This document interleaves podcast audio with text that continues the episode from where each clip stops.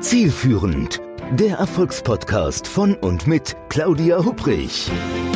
Damit Sie verstehen, warum manche Menschen anscheinend mühelos ihr Ziel erreichen, während andere noch mit mächtigen Stolpersteinen kämpfen.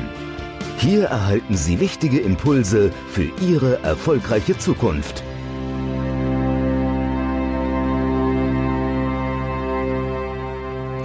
Ich bin heute so ein bisschen in Feierlaune.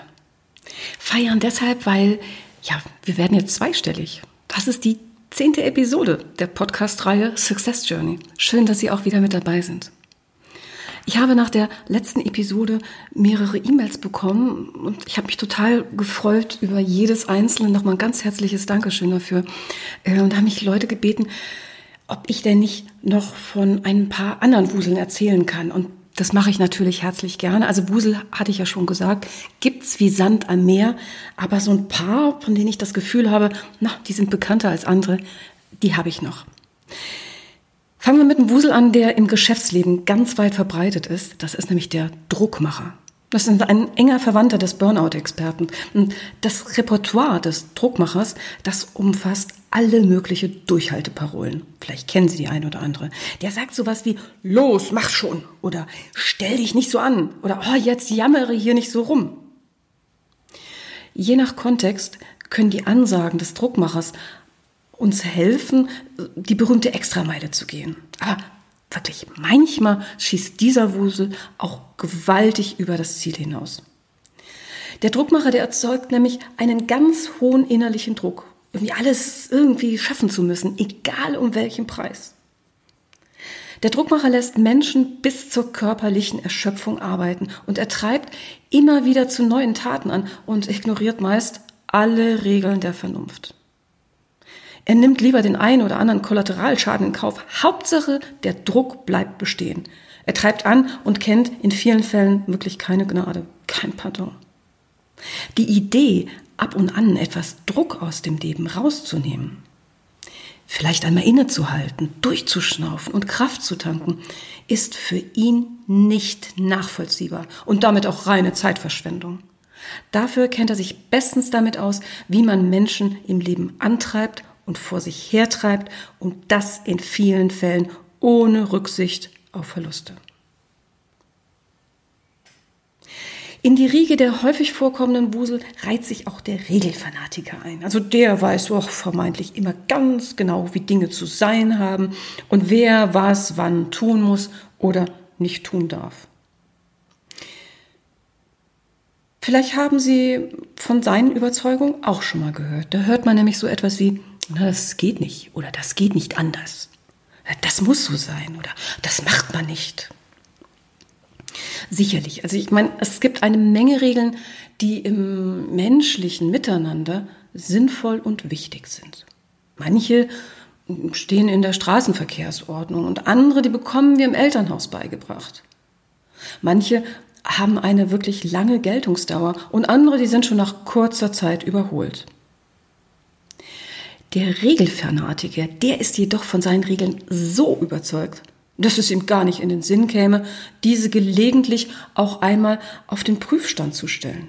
Es selbst wenn die Regeln schon etwas antiquiert oder angestaubt sind oder auch nachweislich überhaupt nicht das gewünschte Ergebnis bringen. Eine Klientin von mir, die war zum Beispiel viele Jahre per Du mit einem ausgewiesenen Regelfanatiker. Und dieser war fest davon überzeugt, dass, wenn sie nur hart genug arbeiten würde, sie automatisch befördert wird. Das Motto ihres Regelfanatikers war, ohne Fleiß kein Preis. Durch hartes Arbeiten kommt der Erfolg von ganz alleine. Na dann. Also gegen Fleiß ist natürlich selbstverständlich nichts einzuwenden. Aber es führt alleine, wie in dem Fall meiner Klientin, nicht unbedingt zum gewünschten Erfolg. Während diese Frau nämlich so fleißig arbeitete, gab es immer wieder Kolleginnen und Kollegen, die buchstäblich an ihr vorbeizogen. Die Idee, nicht mehr darauf zu warten, bis der Vorgesetzte sie endlich für eine Beförderung vorsehen würde, sondern das als na, quasi als persönliches, berufliches Projekt tatkräftig selbst anzugehen, sich das als Ziel zu setzen und dann darauf hinzuarbeiten, das kam erst im Rahmen des Coachings in den Sinn. Und den Vorgesetzten proaktiv anzusprechen und sich besser in der Firma zu vernetzen, um mit den richtigen Leuten in Kontakt zu kommen, na, das empfand ihr Regelfanatiker als anbiedernd und schon fast sittenwidrig. Ja, aber mit Ausdauer und guten Argumenten konnte er dann doch schließlich von ihr überzeugt werden, diese Regeln ad acta zu legen. Und meine Klientin plante die gewünschte Beförderung anschließend als eine Art persönliches Projekt, führte dieses auch entsprechend durch, anstatt auf das Inkrafttreten eines vermeintlichen Automatismus zu warten.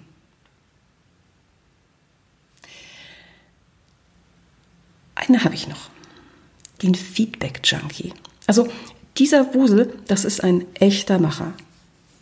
Er ist engagiert, ist interessiert, mischt sich ein und setzt um. Er generiert neue Ideen im Unternehmen oder er arbeitet Konzepte, er macht Vorschläge, setzt alle möglichen Dinge um. Mit seinem Engagement verbindet er aber auch eine Hoffnung. Also man kann sogar sagen, dass seine Taten einen Preis haben, nämlich die Hoffnung auf Anerkennung, auf ein Schulterklopfen, mindestens aber auf ein Feedback. Und selbstverständlich hat der Feedback Junkie auch eine genaue Vorstellung davon, von wem und in welcher Form dieses Feedback zu erfolgen hat. Wenn Sie einen Feedback Junkie mal quälen wollen, so richtig, dann sagen Sie einfach nichts. Nichts ist schlimmer für den Feedback Junkie, als wenn er ein E-Mail an jemanden schickt und die Antwort lässt auf sich warten. Wenn dieser Wusel in den Fokus rückt, dann meistens, weil er Alarm schlägt. Also er hat sein Feuerwerk gezündet und hm, das erwartete Feedback blieb aus. Das bedeutet konkret, dass es entweder nicht das erwartete Feedback gab oder aber, ähm, dass es das erwartete Feedback gab, aber nicht von demjenigen, von dem es der Wusel erwartete. Eine weitere Option besteht darin, dass es gar kein Feedback gab, obwohl er dies erwartet hätte. Diese Alternative ist emotional eine riesige Katastrophe für den Feedback-Junkie. Nichts ist schlimmer für ihn, als gar kein Feedback zu erhalten. Das führt zu einer Art Abwärtsspirale in seiner eigenen emotionalen Welt und damit dem Ende seiner emotionalen Stabilität. Und ist das Feedback zwar positiv, aber nicht, naja, seitens der gewünschten Stelle, dann, dann zählt es für ihn auch nicht so richtig und wird oftmals sogar ignoriert. Was dem Feedback-Junkie vollkommen fremd ist, ist eine gewisse Souveränität im Umgang mit Rückmeldungen von anderen, beziehungsweise auch dem Ausbleiben von Rückmeldungen. Er engagiert sich viel und möchte dafür eine Belohnung in Form von Feedback. Und zwar das Richtige. Und was da richtig ist und was nicht, liegt selbstverständlich er fest mit manchmal fatalen Folgen für seine äh, Gefühlswelt. Oftmals kommt ein Wusel auch nicht allein, sondern arbeitet quasi als Doppelpack oder zwei Wusel in einem Team. Sein volles Potenzial kann der Dunkelseher vor, zum Beispiel vor allem in der Zusammenarbeit mit dem Feedback-Junkie entfalten.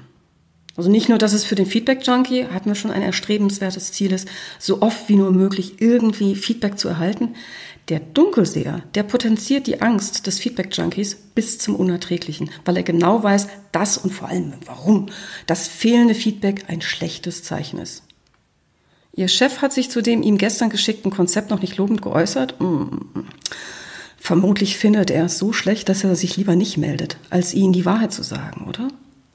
Und hat in ihrem Vortrag der Zuhörer in der zweiten Reihe nicht fortwährend den Kopf geschüttelt?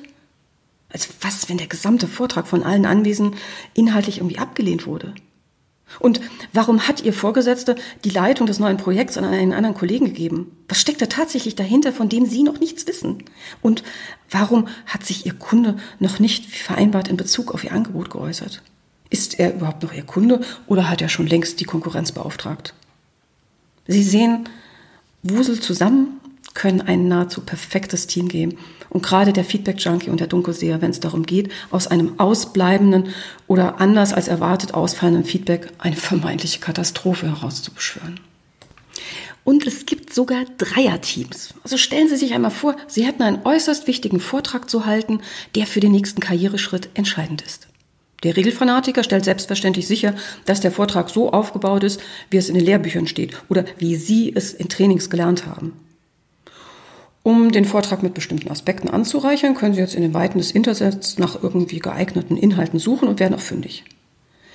Der Zwergenmacher findet jedoch bei der Suche auch noch etwas anderes, nämlich die Einsicht, dass es eine Menge Themen gibt, von der er anscheinend noch nicht genug weiß. Er mahnt daher weiterzulesen und sich fachlich immer tiefer in die Themen einzubohren, mit dem Ergebnis, dass Sie aufgrund der Fülle an Informationen kaum noch den Wald vor lauter Bäumen sehen. Hier wird nun wiederum der Regelfanatiker aufgrund des Strukturmangels nervös. Wenn dann noch der Druckmacher als Dritter im Bunde dazukommt, bringt dieser mit seiner fordernden Einstellung den ins Stocken geratenen Kreativitätsprozess gänzlich zum Erliegen. Das Ende dieses Prozesses ist ein durch das Wuselteam verursachter hoher Frustrationsgrad, verbunden mit erheblichen Schwierigkeiten, die Aufgabe überhaupt noch irgendwie zufriedenstellend zu beenden. Diesem ganzen Treiben können Sie aber Einhalt gebieten. Dazu müssen Sie vor allen Dingen wissen, wie und auch warum dieses Konzept der Wusel funktioniert. Und das erzähle ich Ihnen in der nächsten Episode. Machen Sie es gut, Ihre Claudia Hubrich. Zielführend, der Erfolgspodcast von und mit Claudia Hubrich. Claudia Hubrich ist Managementberaterin, Business Coach und Managing Partner von Consulting at Work. Sie berät seit mehr als 20 Jahren Menschen und Unternehmen, die sich entweder in Veränderungsprozessen befinden oder sich in solchen befinden wollen. In ihren Vorträgen, Coachings und Workshops gibt sie Impulse für mehr Klarheit, Motivation und Umsetzungskompetenz, damit sie das kleine oder große Stück Veränderung erreichen, welches sie sich wünschen. Und kostenlose Impulse, wie Sie an Ihr Ziel gelangen, finden Sie auch unter www.claudia-hubrich.com. Schauen Sie gleich vorbei.